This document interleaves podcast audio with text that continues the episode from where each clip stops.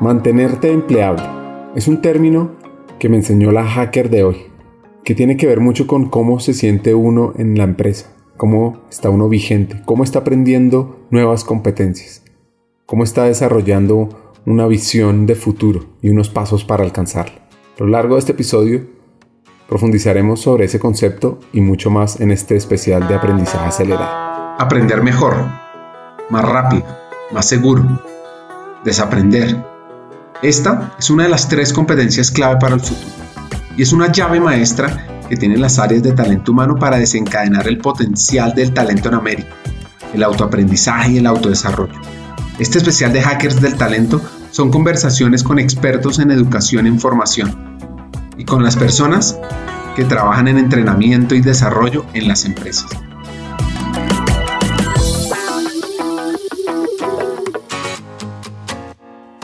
Nuestra hacker de hoy se llama Olga Milena Joya. Lidera la gestión de talento en Claro.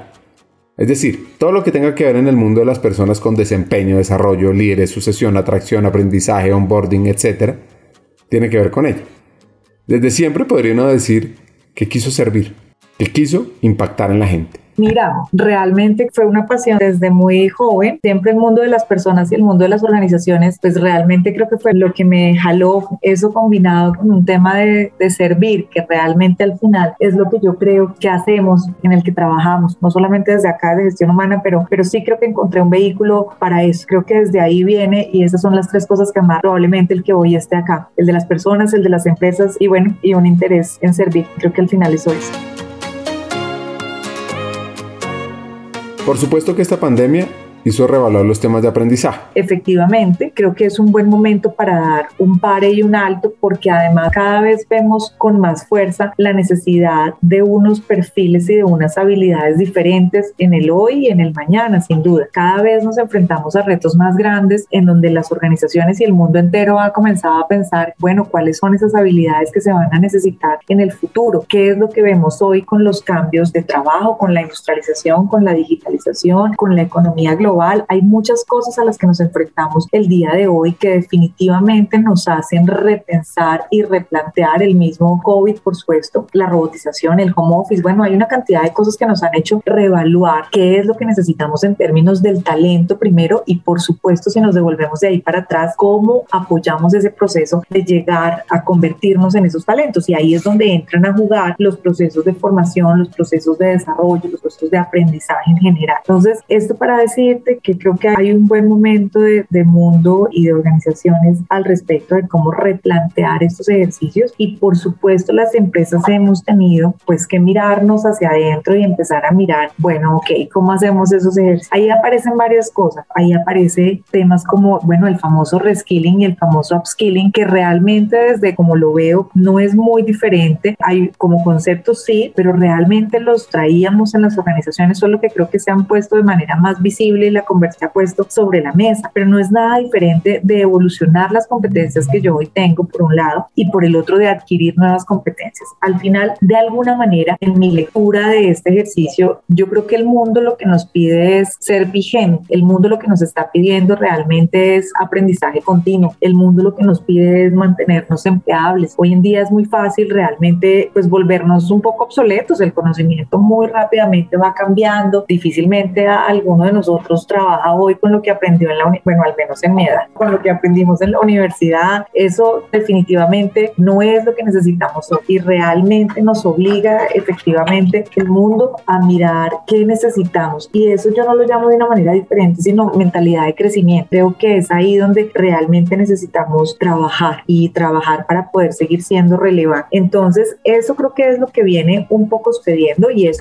para hablar del upskilling y del reskilling. ¿Qué otros temas se comienzan comenzamos a es ahí siendo relevante el upskilling personas de, las áreas de y específicamente de aprendizaje. Voy a seguir ahí un poco la conversación hacia el aprendizaje porque en desarrollo pues hay otra cantidad de cosas mucho más amplias, pero también comenzamos a hablar de personalización, por ejemplo. Es muy frecuente en áreas como las nuestras y probablemente a algunos les pase que generalmente en áreas generalmente no, entrenar en un tema entrenábamos a todo el mundo pues porque era un poquito el modelo, pero hoy hablamos de personalización. Ahí la data hoy, por ejemplo, nos acompaña mucho para poder realmente llegar a lo que se necesita. La inteligencia artificial también nos ayuda para poder llegar de manera, yo tengo unas audiencias muy amplias, por ejemplo, en ese ejercicio de audiencias amplias, pues definitivamente la tecnología nos ayuda a poder llegar de la mejor manera, pero también hablamos de experiencia de usuario, también hablamos de cuál es ese cliente realmente queremos enganchar, al que queremos capturar, no queremos que sea un cliente, algunas veces hablamos de un ejercicio pull y no push, lo que quiere decir que no tiene que ser yo desde acá jalando realmente y desde aquí empujando, perdón, para que las personas puedan, quieran venir, sino que realmente sea la gente la que pueda consumir. Hoy hablamos de autogestión en nuestros procesos, realmente le estamos apuntando a que las personas tengan esta cultura de aprender, a que tengan esta cultura, como te decía ahorita, un poco de mantenerse vigentes y ahí el ejercicio como organización realmente es poner los recursos a disposición para que ese tipo de cosas sucedan.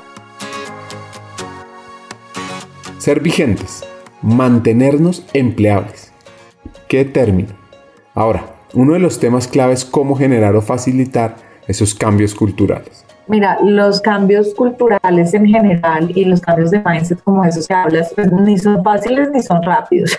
Lo que quiere decir que es un proceso y que sigue siendo un proceso, pero definitivamente hemos avanzado desde ahí. Y fíjate que avanzamos de dos maneras y la forma para decírtelo es, por un lado, efectivamente, con la claridad y entendiendo un poco lo que te decía alrededor del por qué seguir siendo relevantes, vigentes en un mundo como el nuestro, en donde la tecnología todos los días está a la mano y hace parte de nuestras conversaciones, pues digamos que es, es una evidencia y es una realidad los cambios que vamos trayendo. Y cuando vamos viendo la evolución de ese tipo de cosas, yo creo que las personas también han comenzado y pues ha hecho parte un poco también de lo que nosotros hemos trabajado mucho desde la comunicación también con nuestros equipos de trabajo y es cómo necesitamos que el aprendizaje continuo definitivamente sea lo que se instale. Al final yo no necesito que las personas consuman un curso o consuman un programa, sino que realmente entiendan que necesitan para poder seguir siendo vigentes, estar al día en eso. Entonces, si tú me preguntas que si es un cheque que ya tenemos en nuestra vida organizacional, no, no es un cheque que ya tenemos, es un proceso que es permanente y que es continuo, pero te digo que cada vez más. ¿Y cómo lo medimos hoy en día? Bueno, digitalmente hay muchas formas de poder, digamos que medir alrededor de este tipo de cosas, entonces pues son nuestras herramientas digitales las que hoy en día nos permiten decirte, mira, en nuestros ecosistemas de aprendizaje tenemos una cantidad de gente vinculada hoy que hace unos años no funcionaba de la misma manera. Por supuesto, también para que eso pase, hay cosas que necesitamos hacer bien, trabajar en la experiencia de usuario, trabajar en, bueno, hoy en día hay una gran cantidad de metodologías que nos ayudan a esos ejercicios, trabajar en aprendizaje social, trabajar en microlearning, conocimiento colaborativo, bueno, digamos que efectivamente tenemos que ayudar para que ese tipo de cosas sea y para que realmente haya un ejercicio, eso también es engagement y eso también es hacer que las personas quieran estar ahí y que realmente la cosa me guste y me interese, pero definitivamente tal como lo dices, coincido en eso que estás diciendo, no hace parte del natural de nuestra cultura, es un ejercicio permanente.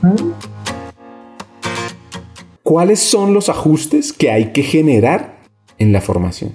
Mira, no solamente en formación, yo creo que la presencialidad hace parte de, nuestra vida, pero definitivamente pues vamos a tener que hacer unos ajustes y unas adaptaciones enormes. Y no solamente ahí, sino bueno, también eso se combina con nuevas generaciones, por ejemplo, cómo aprenden las nuevas generaciones hoy en día, cómo han crecido y cuáles son también, digamos que sus, tus estilos al aprender. Entonces, de alguna manera creo que es la combinación de todos estos elementos lo que nos da, digamos que como, como el balance y de acuerdo también como a la necesidad. Yo no creo que los procesos de formación presencial vayan a desaparecer. Lo que creo es que la virtualidad nos abre unas oportunidades enormes hoy de hacer una cantidad de cosas que antes no podíamos hacer, inclusive por los costos, por la logística, bueno, por una cantidad de cosas. Y pues efectivamente, como ya todos sabemos, el COVID logró lo que no había logrado la transformación digital en, países y en empresas, lo logró de manera más rápida. Entonces, lo que abre son puertas. Yo creo que no, nos permite efectivamente tener más puertas para lograrlo, pero no creo que vaya a desaparecer ni que deba desaparecer. Lo que pasa es que tenemos nuevas alternativas hoy, inclusive para ser presencial, ¿no?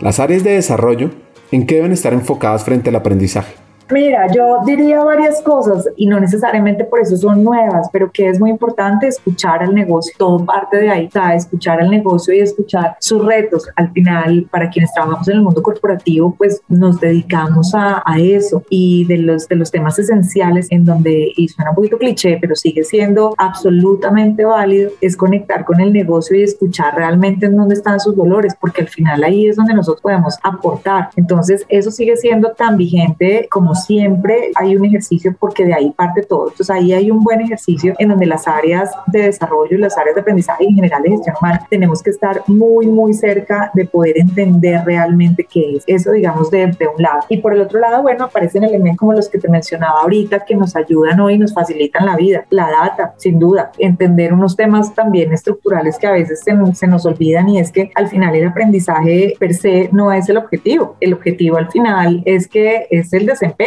Al final yo necesito que la persona haga algo diferente cuando vuelva a su puesto de trabajo, que lo haga mejor, que lo haga más rápido. No es desarrollar como tal el objetivo de lo que hacemos, sino eso es un canal y es un vehículo para que realmente seamos más efectivos en lo que hacemos. El desempeño organizacional, el desempeño de las personas realmente se mejore. Entonces, y pues porque al final eso es lo que nos fortalece también como ventaja competitiva en las empresas. Entonces, definitivamente eso es lo que no tenemos que perder de vista porque al final es la esencia de lo que hacemos. Lo otro es lo que nos ayuda hoy. Y hablábamos ahorita de personalización, hablábamos de experiencia de usuario, hablábamos de data, hablábamos de autoción, hablábamos de ecosistemas. Entonces, creo que todo ese tipo de cosas tenemos hoy alrededor de metodologías y de tendencias nos ayuda. Y el último elemento que también creo que a veces se nos pasa y que no debemos dejar es que así como se transforma el mundo, el proceso, nuestra mirada del tema, también tenemos que transformar los equipos de trabajo, porque sin equipos de trabajo que no estén en sintonía con estas nuevas tendencias, pues el proceso no va a salir exitoso. Entonces la transformación de los equipos de trabajo en este mismo sentido también tiene que ser parte de nuestra agenda para que realmente el proceso funcione muy bien.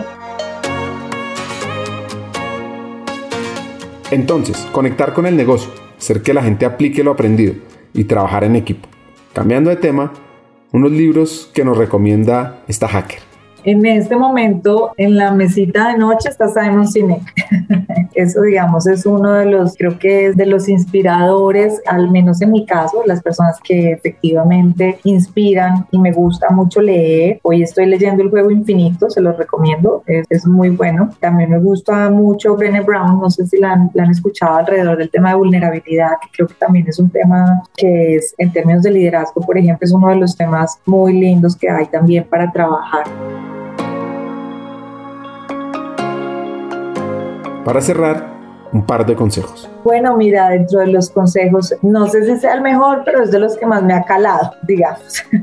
Entonces, seguramente por eso lo recuerdo. Y definitivamente habla de pasión, determinación y disciplina. Digamos, es un poco eso. Y es primero, pues, mi caso personal no podría trabajar en un tema que definitivamente no estuviera dentro de mis pasiones. Pues la vida, el trabajo debería ser una pasión y para los que tenemos la fortuna de que así sea, pues mira, creo que es una de las cosas que valoro sin duda. Y definitivamente, pues el tema del, de la disciplina creo que te ayuda mucho en el ejercicio profesional y enfoque el consejo hacia lo profesional. Definitivamente creo que, que, la determinación y la disciplina al final son las que logran, ¿no? Al final son las que te permiten y si eso se combina con esa pasión y, y ojalá con talento, pues bingo, llegamos al tema. Y recientemente también te diría que uno de los temas que he estado reflexionando mucho es alrededor del tema del, del aprender a conversar. Fíjate que el tema de las conversaciones, porque al final de alguna manera, como decía una persona que conocí en algún momento, nos jugamos la vida en las conversaciones que tenemos y en las que no tenemos. Entonces es un tema que recientemente también, digamos que sobre el que he estado maquinando mucho. Entonces lo incluiría dentro del consejo si es el aprender a conversar. Eso te diría. Unir pasión con trabajo. Súmele disciplina y también añádele buenas conversaciones. Olga Milena nos deja varios hacks sobre mantenernos vigentes, relevantes, empleables. Y aprovechar lo mejor de lo virtual con lo presencial. Estar conectados con la gente del negocio. Y por supuesto, los libros de Simon Sinek y Brené Brown.